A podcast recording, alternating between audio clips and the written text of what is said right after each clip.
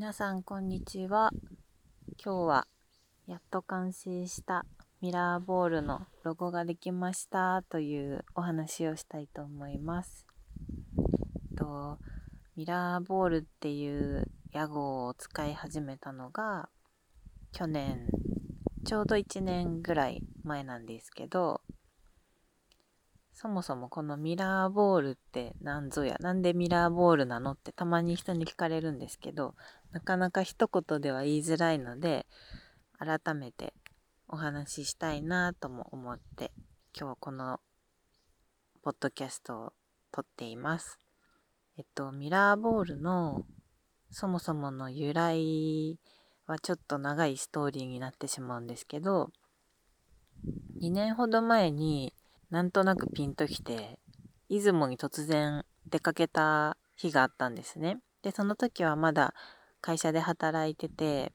ほんと2泊3日の弾丸で行ったんですけど、その出雲に、あの、Facebook 上で繋がってるお友達がいて、で、その子、あ、出雲にそういえば住んでたなと思ったから、まあ、会ったことはなかったんですけど、連絡して会えますかって。で、向こうで会うことができたんですけど、その友達は同じような年代の女の子で、で、二人とも、あの、スピリチュアルというか自分の内面の学びを始めてる段階で、で、不思議だったんですけど、本当に初対面なのに、突然会って、あの、まあ、二人ともすごい喋るっていうタイプじゃなかったんですけど、かどんどんどんどん、こう、お互いのこと話してるうちに、すごい深い話になってきて、で、うん、そうそう。で、自分のことをどう感じるみたいな話とか、お互いの、ね、は、会ったの初めてだけど、印象とか、いいなって思うこととか、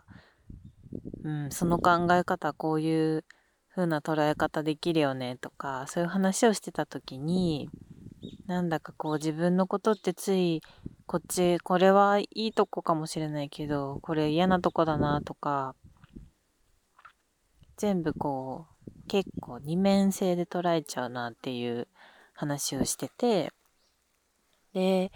そんな二面性だけじゃないのにねって、本当はもっといろんな面があって多面的だし、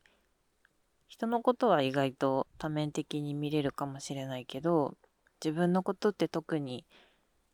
すごく視野が狭くなっちゃうよねっていう話とかをしてて、で、ね、手のひらで転がせるように、こう人のことも自分のこともいろんな面を見つけられたらいいよねっていう話してて、本当はいい面とか悪い面とか自分のね、ジャッジメントだし、そんなの本当はないのにねって、本当は全部こうミラーボールの面みたいに一つ一つキラキラしてて、どこに光が当たるかで、それがたまたまキラッと見えたり、光ってなく見えたりするよねっていう話をしてて、その時からミラーボールっていう言葉がすごい私好きになったんですよね。そうそう。だから、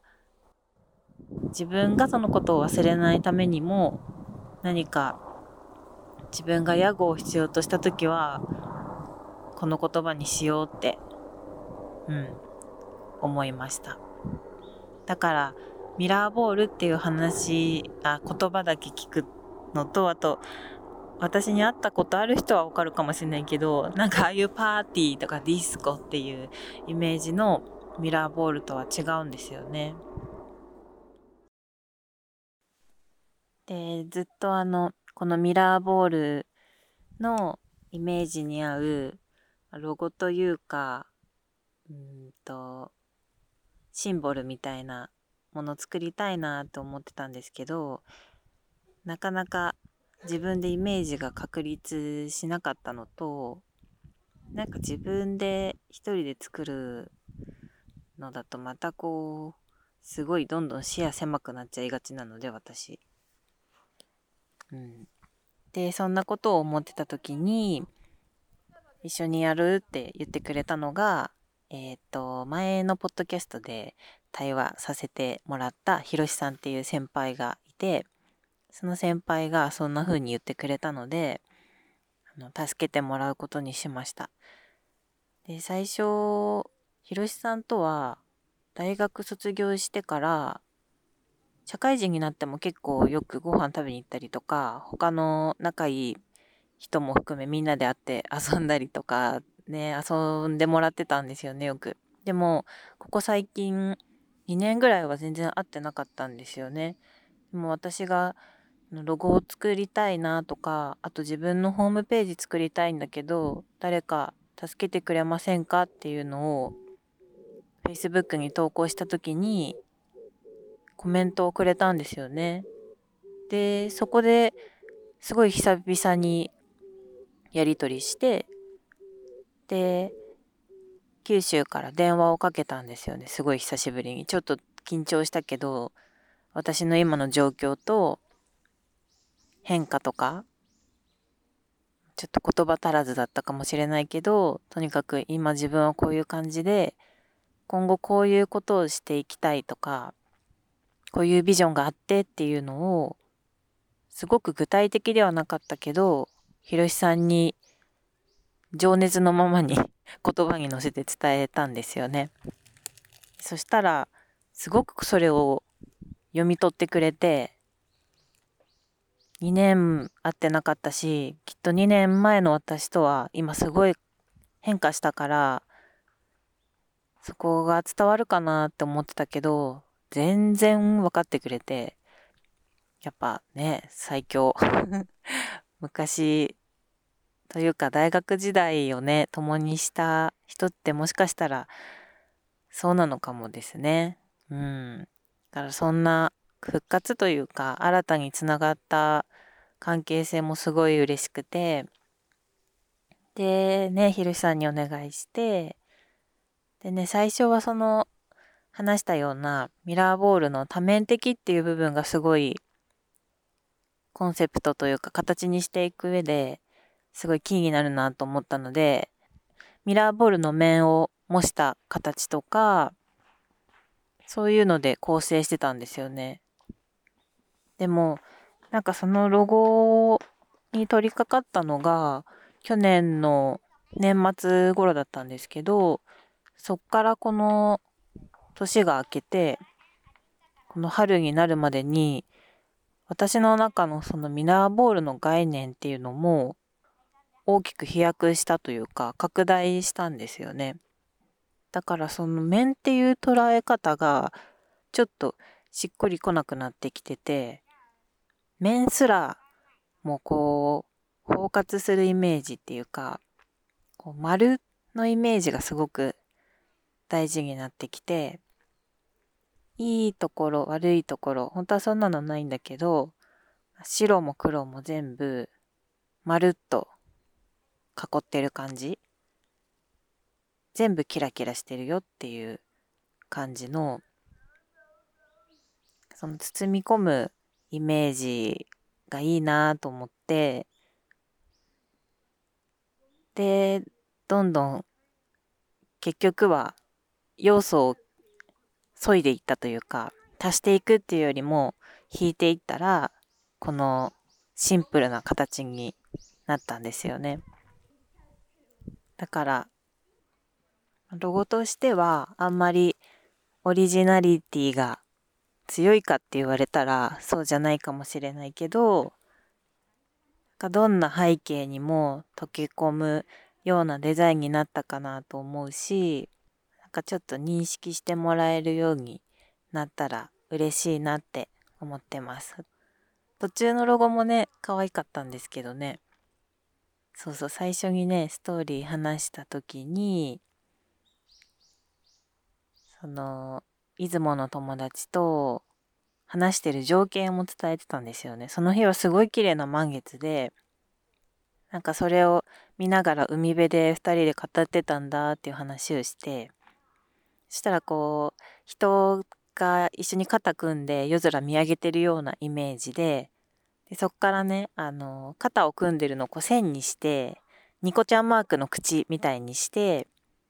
ニコちゃんマークみたいなのも入れてたんですよ、最初。あ、ニコちゃんマーク好きだからいいね、みたいな話とかして、最初入れてたんですけど、それもね、あの、結局は、なくして、ちょっとね、名残惜しかったけど、なくして、その丸の中はなるべく何もない感じにしたかったんですよね。余白にしたかったというか、空白？余白が大事かもと思って、それでこの形になっていきました。たまにあの人の名刺とかフライヤーとか、たまにロゴも頼まれたことはあったんですけど、結構やっぱり難しいですよね。デザイナーっていう視点でその人の、うん、求めているものとかイメージとかをこう慎重に聞いてそれを形にしていくって結構難しいプロセスでだからやっぱりこれ最初から自分一人ではできなかったと思うんですよね。自分のこの持ってる熱意とかイメージとかそれを自分の中で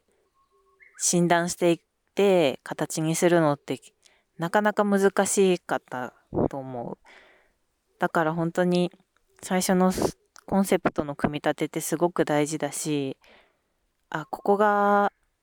ね、ちーちゃんが持ってる多分軸の部分なんだなっていうのを逆にこう客観的な立場から伝え直してもらったりすることで、あ、そっかそっか自分はやっぱりそれが大事なんだなっていうのも見れたし、あの感じたしだから本当に今回はひろし先輩のサポートがあってこの形が出来上がっていきました。なんかやっぱりこうやってちょっとロゴとかできると背筋が伸びますね。これからやっていくこととかやりたいことにもいつもこの自分が大事にしてるイメージと思いを乗せていきたいなと思います。私がこれから何していくかは私も謎なんですけど、でも、なんとなく、いつも未来は明るくてワクワクしているような今日この頃です。いつも取り留めのない話と変な喋り方ですけど、聞いてくれてる皆さん、本当にありがとうございます。また何か面白いテーマが見つかったら、その都度、マイペースに話していこうと思ってます。今日も